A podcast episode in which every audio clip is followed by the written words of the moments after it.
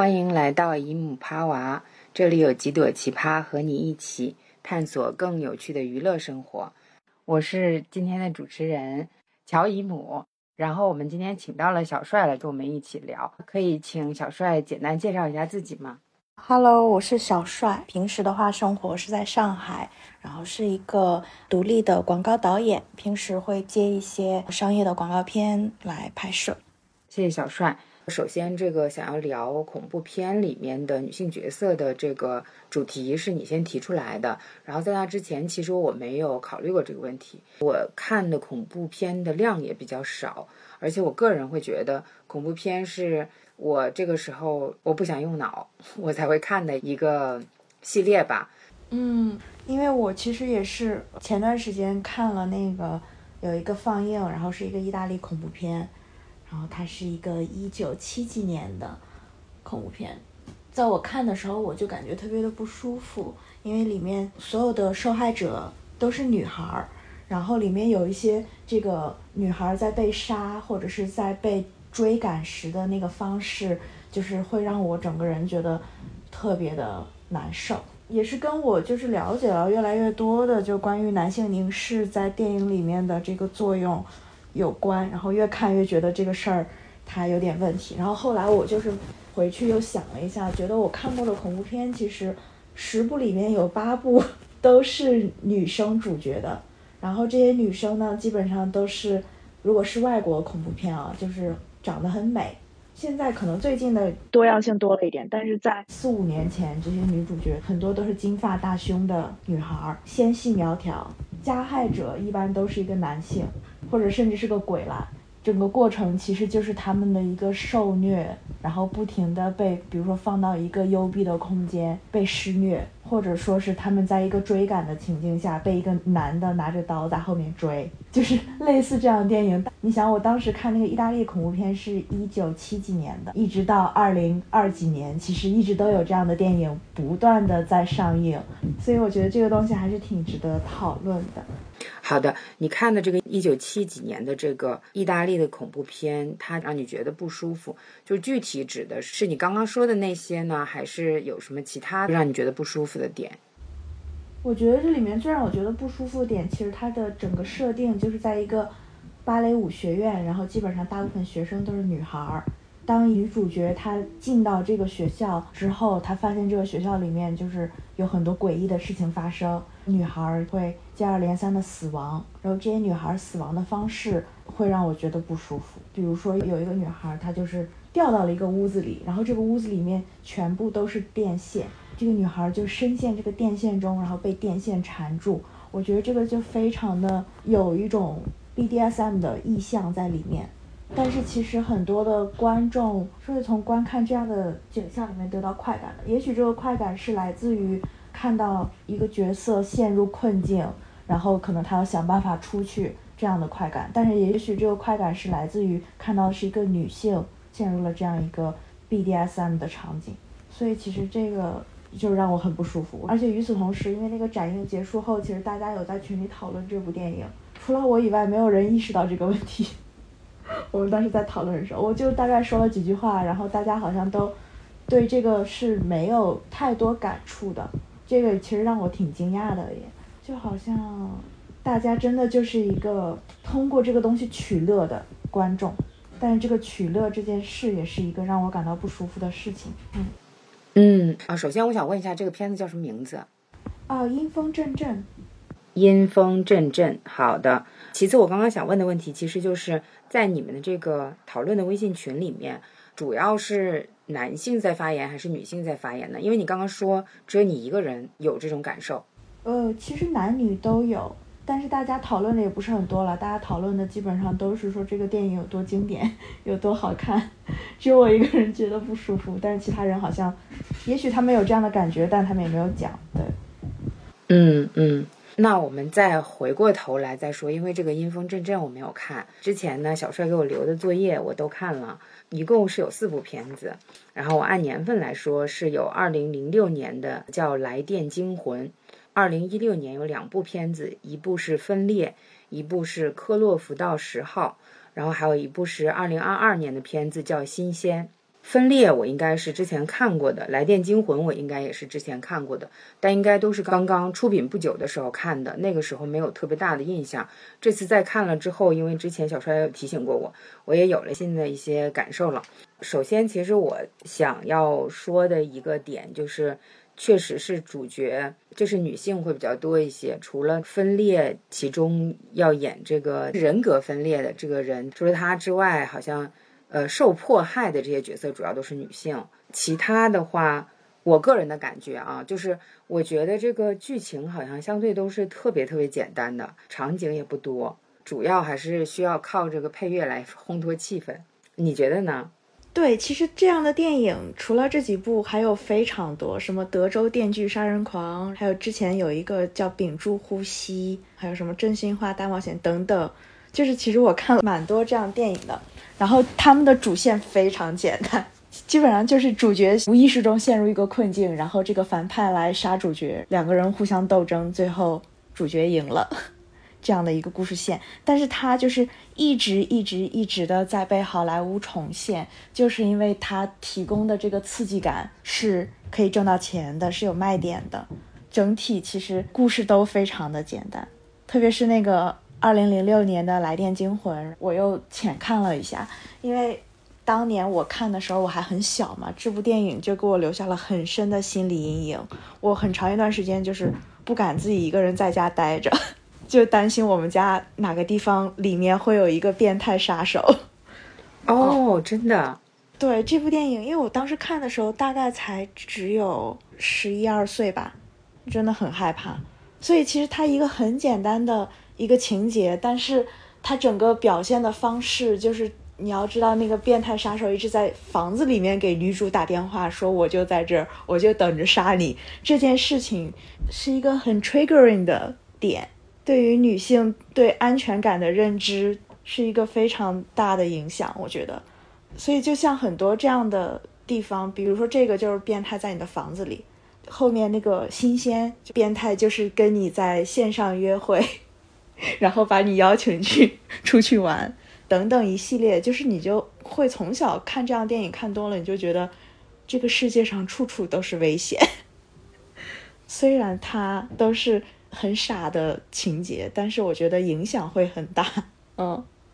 嗯，你刚刚讲了一个点的，就是这个处处危险的这个点啊。我觉得其实我们从小就是在各种形式的被教导。我们作为一个女性，我们的身边处处都是危险。我们作为一个女孩的时候，我们身边的危险是什么什么样子的？然后作为一个少女，身边的危险又变成了什么什么样子的？然后等到我们变成一个成年女性之后，我们身边的危险又是什么什么样子的？就是这种处处危险的宣传，它就不可避免的。它有另外一个部分，就是你就好像很天然的被放在了一个受害者的位置上面。就你刚刚说的这个，给我的启发就是这个，就好像特别的在强化女性作为一个受害者的地位。对，而且你刚刚说的话又让我想到，其实，在古早的这一类片子里面，这个受害者的女主角往往是一个，可能是一个不太被驯服的角色。她是有的时候是一个那种就是在传统意义上很表的角色，当她被放到这样一个情境下，仿佛这个。坏人对他的迫害是代表社会来驯服他。嗯，哦，就是当你不想要把自己放在那个受害者的位置上的时候，总会有人代表这个社会过来把你放在受害者的角色上面去。对的，就像之前那部七几年的《阴风阵阵》，那个女孩就是跟他们学校里的所有女孩都不一样，因为她是一个美国人。我其实当时想的大概就是，它代表的是一个，因为它是一个欧洲的很古老的芭蕾舞学校，然后一个美国的女孩去到那儿，就是她可能代表的是自由，是新的东西，然后她就被这个学校里面这个坏校长啊等等的一些人给给迫害了，给驯服了。嗯，其实很多时候这样的电影的女主角都是有一点这种设定，是巧合或者是故意的。嗯。刚刚说的这个，其实可以联系到我今天 在跟你聊之前，先临时抱佛脚去查了一下。我查到了一个，就是关于这个恐怖电影里面对女性角色的一个叫 sexuality punishment，就是当他展现出来性的需求或者有性的欲望，跟仅仅是他有性的展示的时候，他就要受到惩罚。然后我刚刚仔细的去想了一下，这四部片子其实都是有相关的这种场景的，特别是二零零六年的《来电惊魂》这个片子里面。他的这个主角有一个朋友叫 Tiffany。一开始的时候，这个主角有个男朋友，然后这个男朋友被他的好朋友 Tiffany 亲了。然后在主角到了这个房子之后，Tiffany 先来看他，来跟他类似求和一样的，出去就被这个坏蛋弄死了。而且这个主角他是因为他自己老是在煲电话粥，才被他的父母要求去打工来赚钱的。整个的那个状况给我的感觉就是，好像这个片子它在塑造的是这种青春期少女，特别是这个主角和他的朋友们，都是非常虚荣的、不懂事的，应该被惩罚的那种角色。我有一种感觉，是他好像在营造这样子的一种人设的目的，就是告诉观众，你所有看到的他经受的这些折磨，都是他应得的。是的，是的。这个是让我觉得特别特别明显的一个点，然后再去看其他的就是剩下就没有那么古早了嘛。二零一六年到二零二二年的其实都有，比如说《分裂》里面的三个女孩，她们去参加一个 party 要出来了，然后就被这个人格分裂的医美抓起来了。然后这个《科洛弗道十号》的这个里面的女主呢，是跟她的男朋友分手了，也不接她男朋友的电话。新鲜里边的这个呢，就是。她用是用 Tinder 还是用什么东西？就是很积极的去寻找一个男朋友。是的，就是好像展示了她的性欲这样。对对对，都是在展示她自己，不管是她性感的部分，她有性的需求，还是展现她的性欲，这些，只要这个女性主动的展示了这些，那么她就应该被惩罚。我觉得，即使在后面的这三部片子里面没有特别主动的像那个《来电惊魂》那样去表现，其实他也好像有一个暗含的主线，以此铺垫来让观众觉得好像他们遭受的这些事儿是他们应得的，他们应该被惩罚，应该被折磨，就是有这样的感觉。对，而且其实有一个，我觉得近几年的电影基本上都是反杀会比较成功了。而且反杀的时候，好像会加入很多女性向的叙事，会觉得说你这样对我是不对的，然后我会通过把坏人杀死，更加强有力的表达我自己。我觉得这个主要的方向其实是好事儿，但是与此同时，它还是不能完全解决从观看女性被迫害从中得到快感这件事。说实话。女性好像一直在里面是一个受虐者的角色，然后即使她最后反杀成功了，其实过程并没有解决我们刚刚提出的说她是有在被规训的这个问题。嗯。我其实刚刚是想说，一个部分其实是整个的这个过程，不管最终结果是怎么样子，即使是那些曾经遭受过创伤的这些女性，比如说那个分裂里面，就是这个她从小有遭受到，应该是她叔叔的性侵吧。这个女孩她最终施展了她自己的能量，然后逃出了施害者的这个魔爪。但是整体在整个。影片之中最重点的部分，其实就是非常详细的在描述这些人他们是如何遭受心理的，因为这个分裂可能更多的是跟心理相关的，跟生理的折磨的，就是非常详细的描述，而且是那种非常有细节的，就是整个画面是会像你说的那种会引起你的不适的反应的，甚至可能勾起创伤的这种类型的一些描述。那不管你最终是成功的反杀了。啊，逃出来了还是失败了？其实整个的重点带给观众快感的都是中间的这一些特别详细的描述虐待跟残害这些女性角色的那个部分。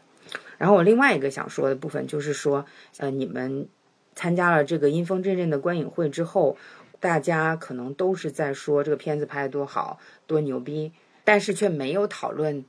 整个这个片子里面对女性的迫害跟。可能它展现出来的一种一种男性凝视吧，我觉得是不是因为观众已经在这种一直城市化的被反复的使用的恐怖片的这种叙事之中已经被培养出来了一种品味，就是说恐怖片它就应该是这个样子的，如果它不是这个样子，它就不对。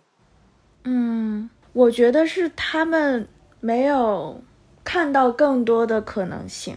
对你说的是有道理，就是他们已经太习惯于这样的一个模式了。可能我我看到一个片的片名，然后我买这张票，我就已经知道。我要看的是什么了？我看的就是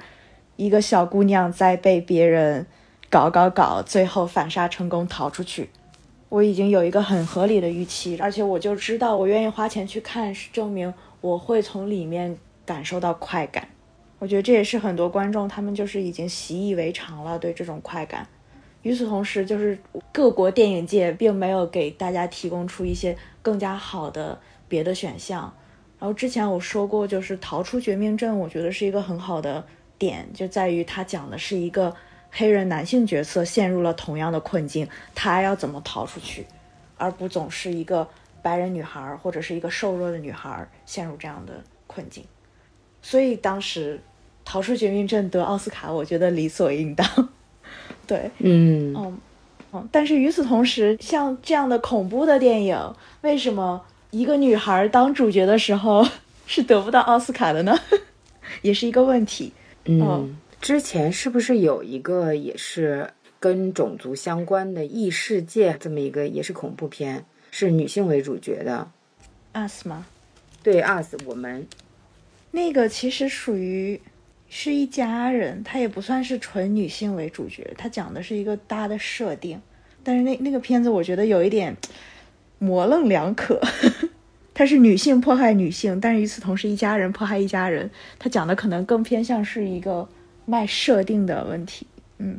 嗯，就是他的剧本可能没有像《逃出绝命镇》那么精妙，所以他可能有一些漏洞。哦，我想到他只是因为他其实讲的也是一个有点类似的种族的问题。关于观众的这个问题，你没说之前，其实我觉得我自己的口味应该也是被这些。就是一直不断的进行强化的这种叙事在训练的，可能我会想到的一个恐怖片，它差不多就是这个样子的。因为我们要讨论这个，我其实是后来又去看了一些其他的新出的恐怖片，可能我比较不满意的点是在于剧本怎么都写的如此的一言难尽。你给我留作业的这几个写的还相对来说是比较好的，然后另外一个让我觉得不舒服的点就是，即使到现在了，已经是二零二三年了，可能二零二一年、二零二二年拍的这些片子，相对来说还是以女性为主角，但是它可能稍稍比在这个之前的一些片子拍的好的地方，就是我觉得女性穿的越来越多了，这个是。我觉得一个比较好的一个点，所以我就会把它跟这个 Me Too 联系到一块儿，因为之前我们也简单的讲了一下这个在 Me Too 之前跟 Me Too 之后的一些变化，包括你说的这种就是女性向的叙事的问题。那我能够比较好的看到的，比如说这个新鲜这个片子里面。它就有一部分的内容是在讲述女主跟她的女性朋友之间的一些非常互相帮助的女性情谊的部分。这个在之前其实是很少会有涉及的。那除了这个之外，你自己会觉得在 Me Too 之前跟之后会有一些变化吗？我觉得新鲜就是有变化的。然后我刚刚想说，就是新鲜这个电影，它还有一个梗就是。他们当时前半部分一直在铺垫那个酒保好像会帮上忙，结果后来没有帮上忙，后来他就是退缩了。然后我觉得也是一个男的靠不住，只能靠姐妹。其实这个也能体现一个变化，就是在 Me Too 之前的恐怖电影里面，可能很多时候会有一个男性的角色是在女主这一边的，是在帮助她的，甚至包括很简单的就是。警察来了，那基本上就是个男警察。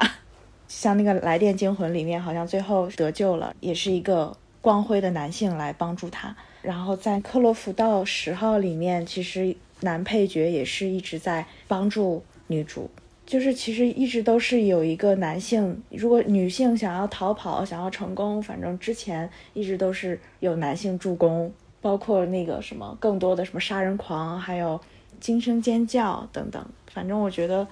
这个男性助攻的角色都是功不可没。但是其实后来你渐渐可以看到，会有更多的女孩帮助女孩，然后包括我知道你们之前讨论过《透明人》，然后《透明人》里面也是女主的好朋友，也是个女孩，一直在帮她，一直在相信她。我记得，所以其实还是这方面差别还是蛮大的。对，嗯。对，我刚才也想到了隐形人，就是他的警察朋友在最后的时候有过来，好像是说想要帮忙的意思，但事实上他也没帮上啥忙，他中间也就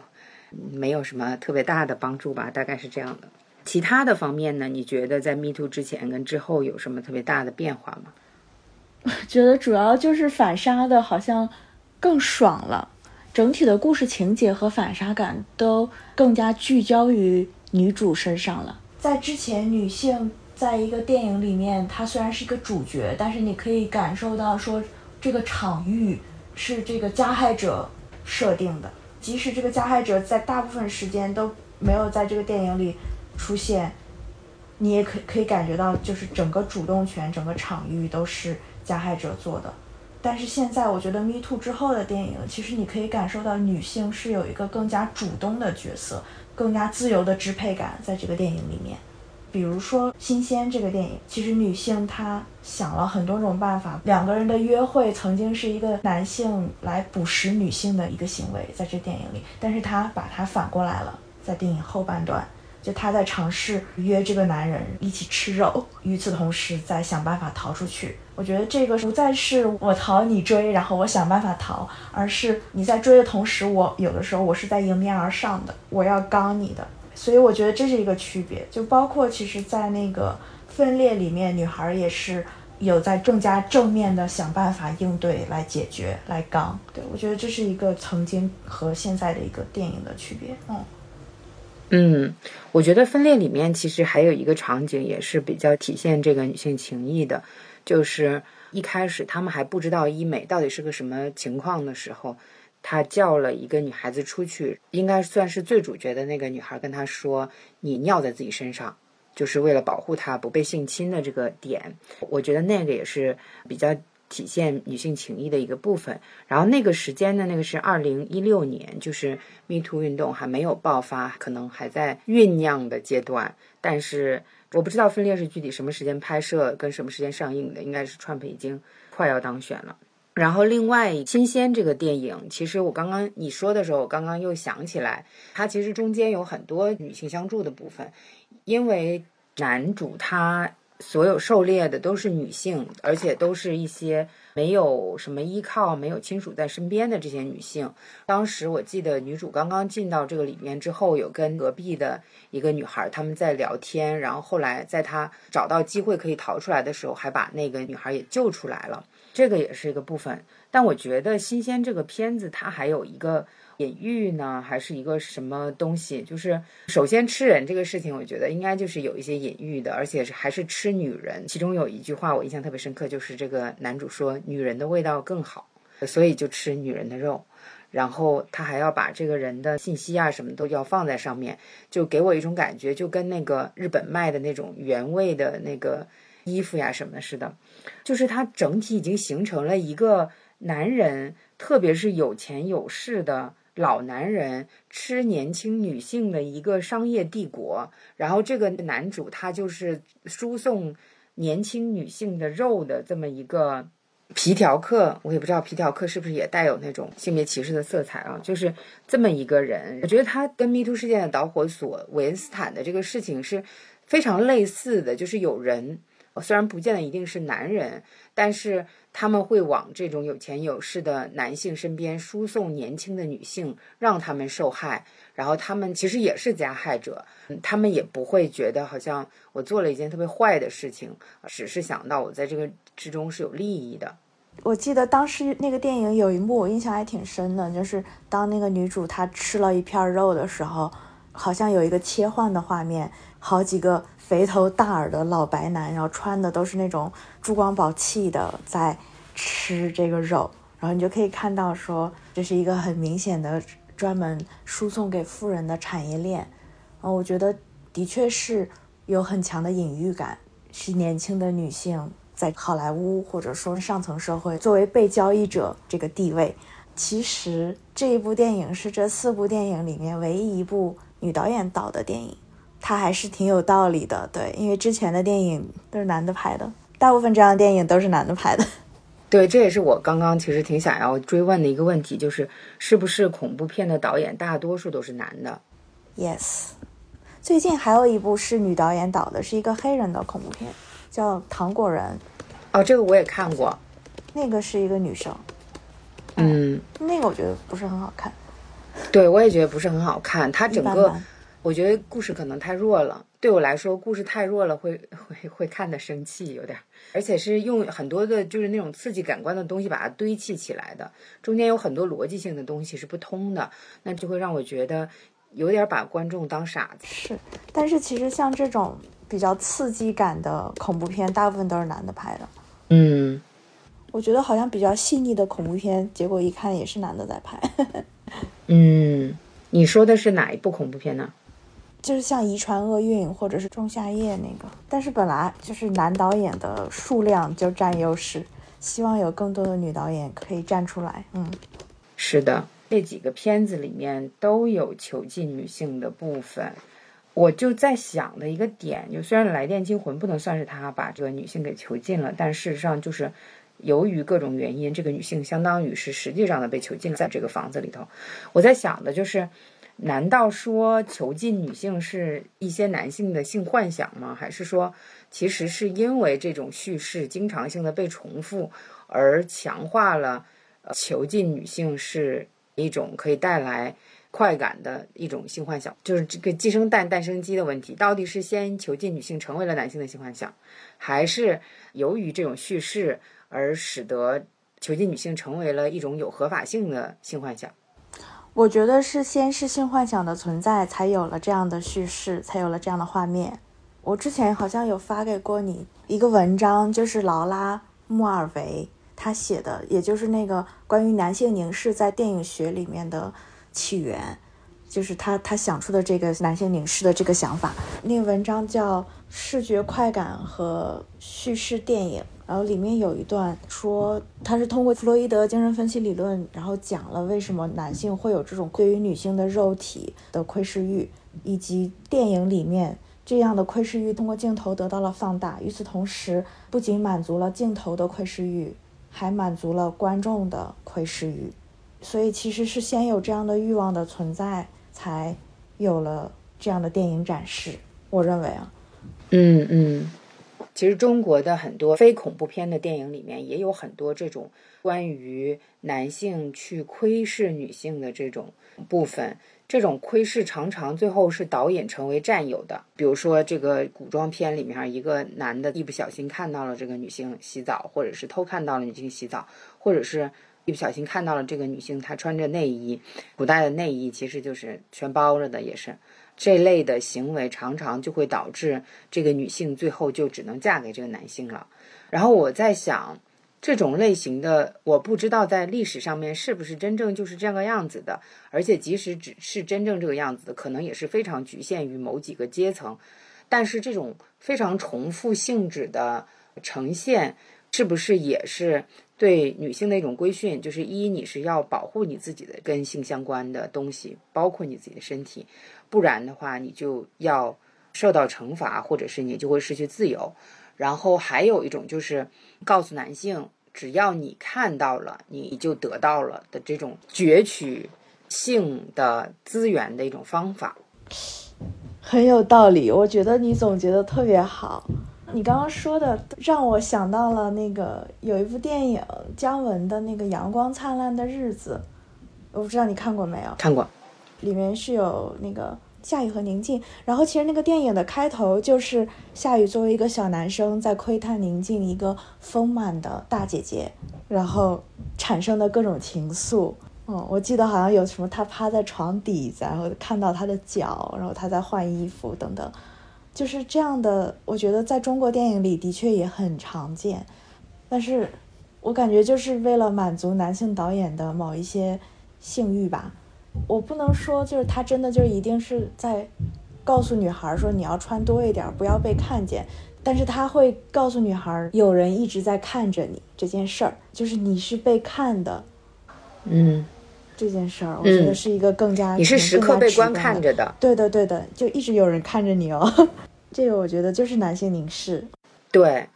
另外一面就是，假如你被看到了不该看的，但这个不该看的是标准不是女性来定的。那么你就变脏了，你就需要处理你自己，你就不能再是你原本的那个阶层，你不应该再继续享有你原来有的资源了。刚才我还仔细想了一下，就是这种窥探类型的场景，大多数是出现在可能这个男性是配不上这个女性的，不管是从相貌、从阶级、从各种方面的资源还是什么的，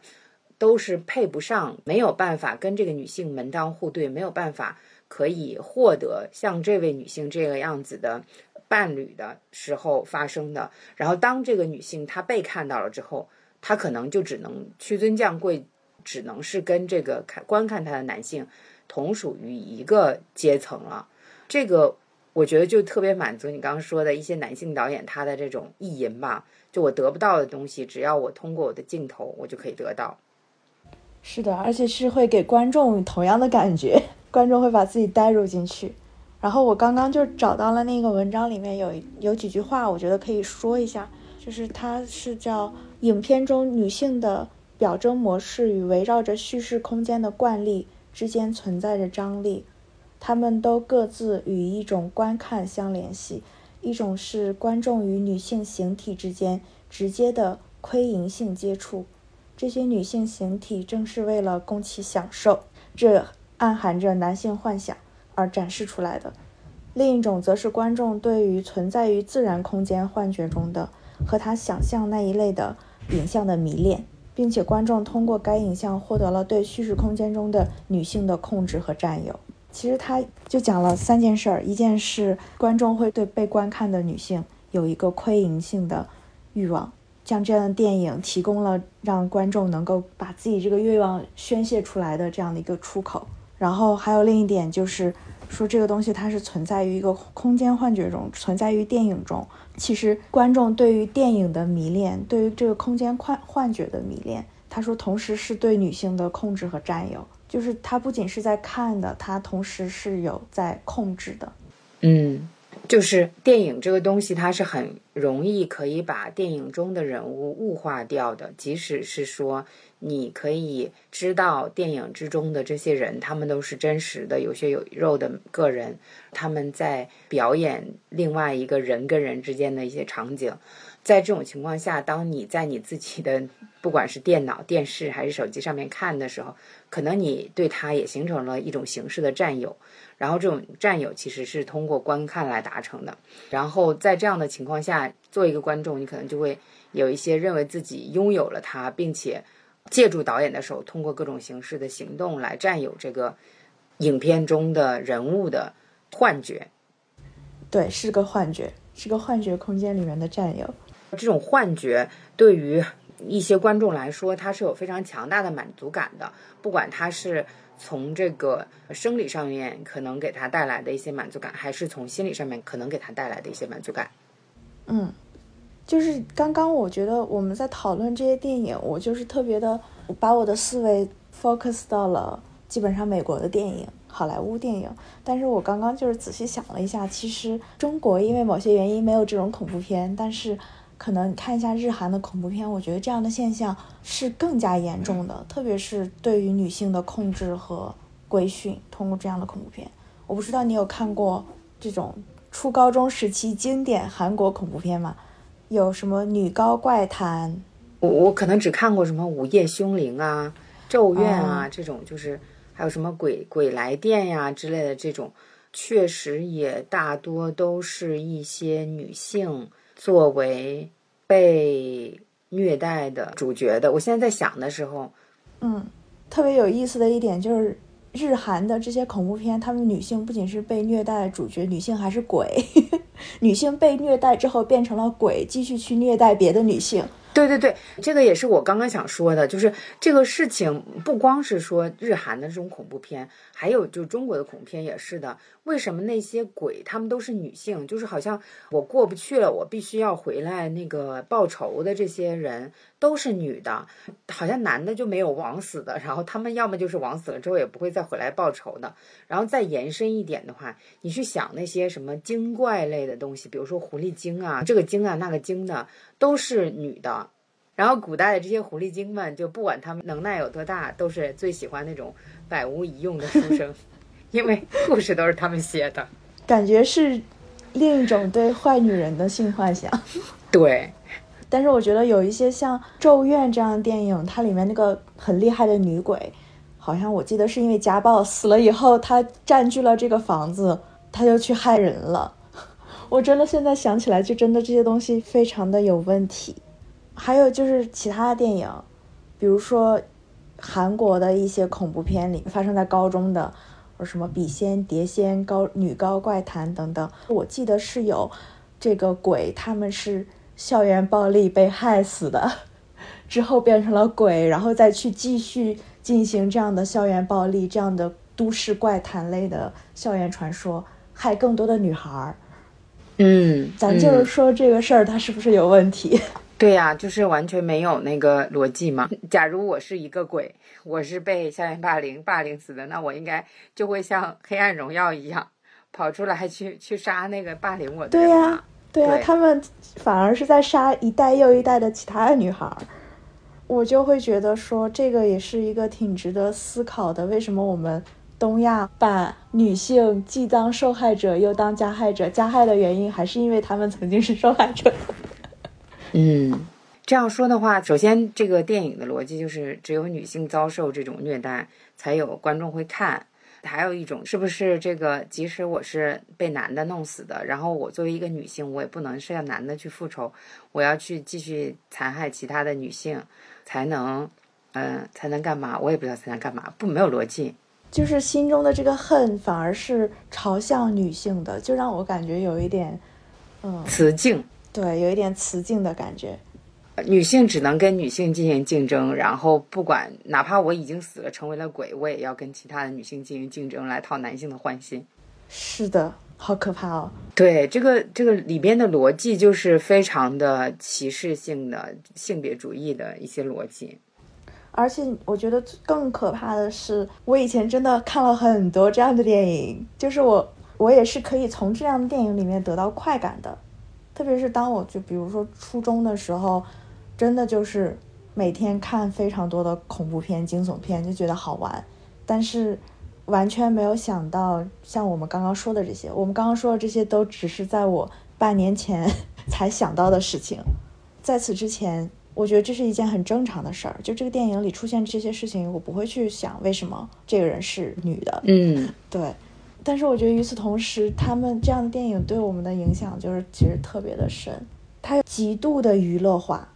调动你的精神、你的感官，让你跟着这个电影的剧情来感到害怕、感到揪心、感到爽。然后这个东西产生的是快感，所以你就是会觉得说，哎，这个更加促进我产生这个电影想要教给我的想法的这样的一个不停的循环。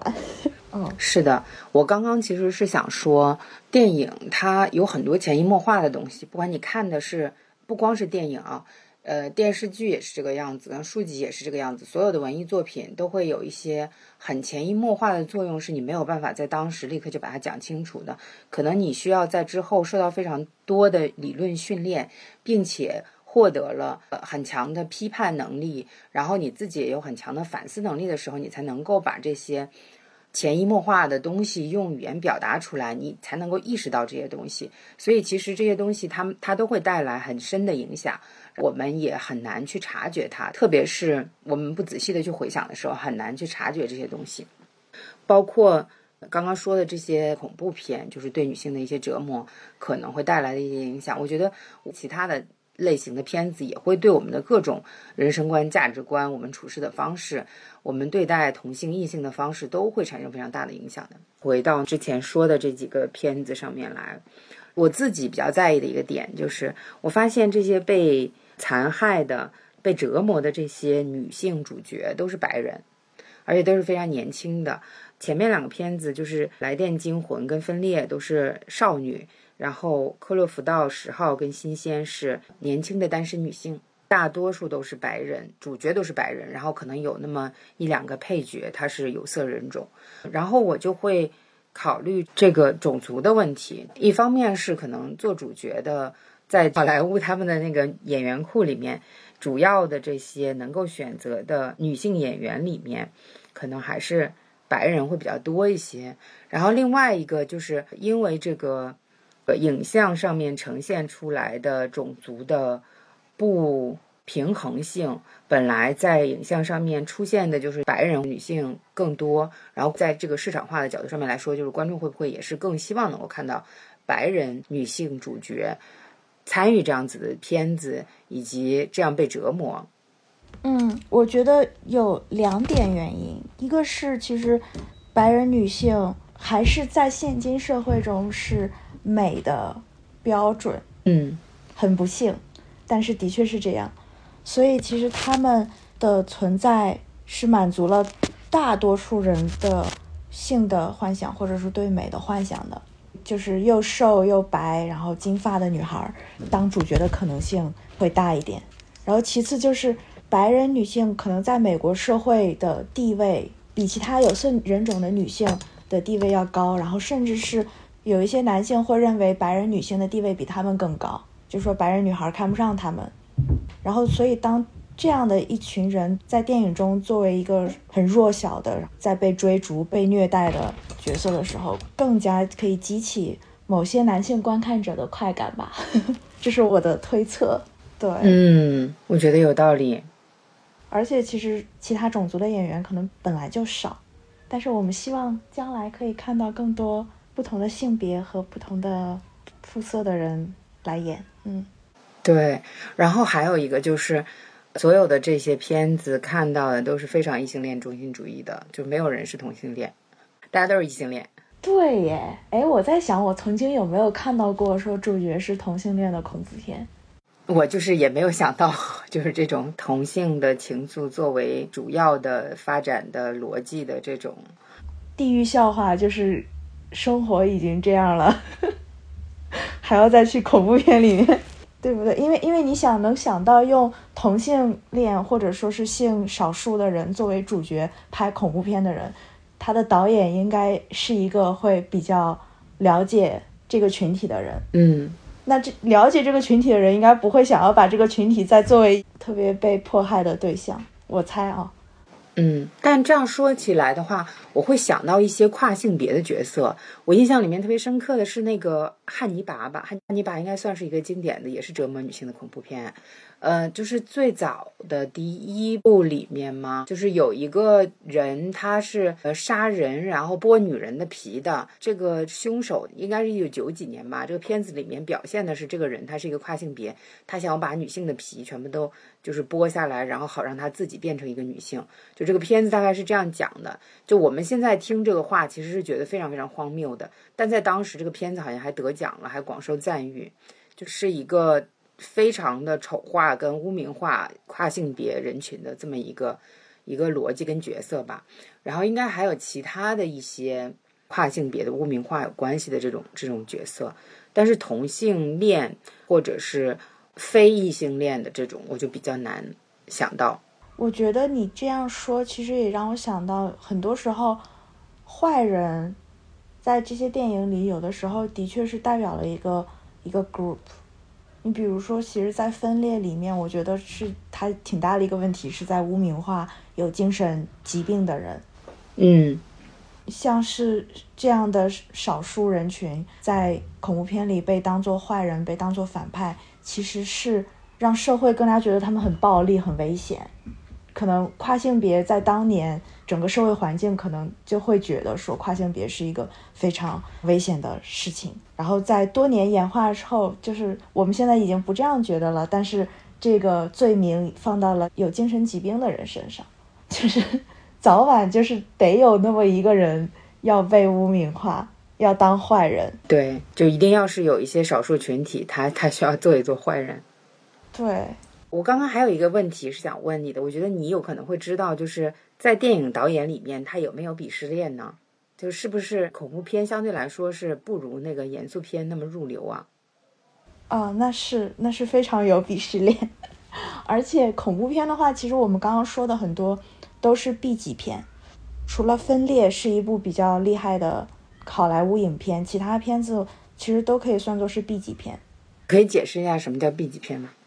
来，让我来读一下网上的解释吧。嗯，就是低预算拍出来的影片，不属于通常所说的电影分级，然后制作投入以及布景简陋、道具粗糙。等等这一系列，因为其实恐怖片的话，我们看到一些简单恐怖片，基本上成本就是会在一百万到一百五十万左右。你看这些电影，除了分裂，其他的也没有很多那种很有名的演员。当然，新鲜的演员三八四还是挺有名的，但是基本上大部分恐怖片不会启用特别贵的演员，然后场景也就那么几个，就拍起来也很快。而且它整个内容其实也是一个就是产业链模式的内容，嗯，嗯，所以这种导演他相对来说是在鄙视链的低端，是不是？对，可以这样说。就是有一些拍恐怖片的导演，你可以看到其实是他们第一部、第二部作品，就他们可能之前也没有过其他的作品，因为这个东西它的门槛会比较低一些，哦。那这样的话，就是从导演上面来说，是什么片子？就是它大概是一个什么样子的鄙视链呢？那谁是最厉害的？是纪录片比较厉害吗？没有吧，我觉得就是传统意义上来讲，应该是就是符合好莱坞的故事片、叙事片，然后而且用的是 A 级的演员会比较厉害。哦，可能最厉害的是那种非常有个人特色的导演，就是你可以想到的那些，就是作者导演，然后再往后就是拍一些可以获奖的故事片的导演。然后再往后就是拍好莱坞大片，我我个人认为啊，但是他们谁比是谁我也不知道，有可能大家都是相亲相爱的一家人。好的好的，相亲相爱一家人，你有什么其他的特别想要聊一聊的吗？没有啊，我只是觉得就这个主题其实很好，而且其实有很多别的可以讨论的、可以想的，包括中国的一些伪恐怖片啊、伪悬疑片啊，以及可能刚刚说的日韩的这些不同的处理。我觉得都是特别好玩的思考题，然后也没有什么别的要说的啦。好的，那就谢谢小帅，谢谢 Joy。那我们今天的节目就到这里结束了。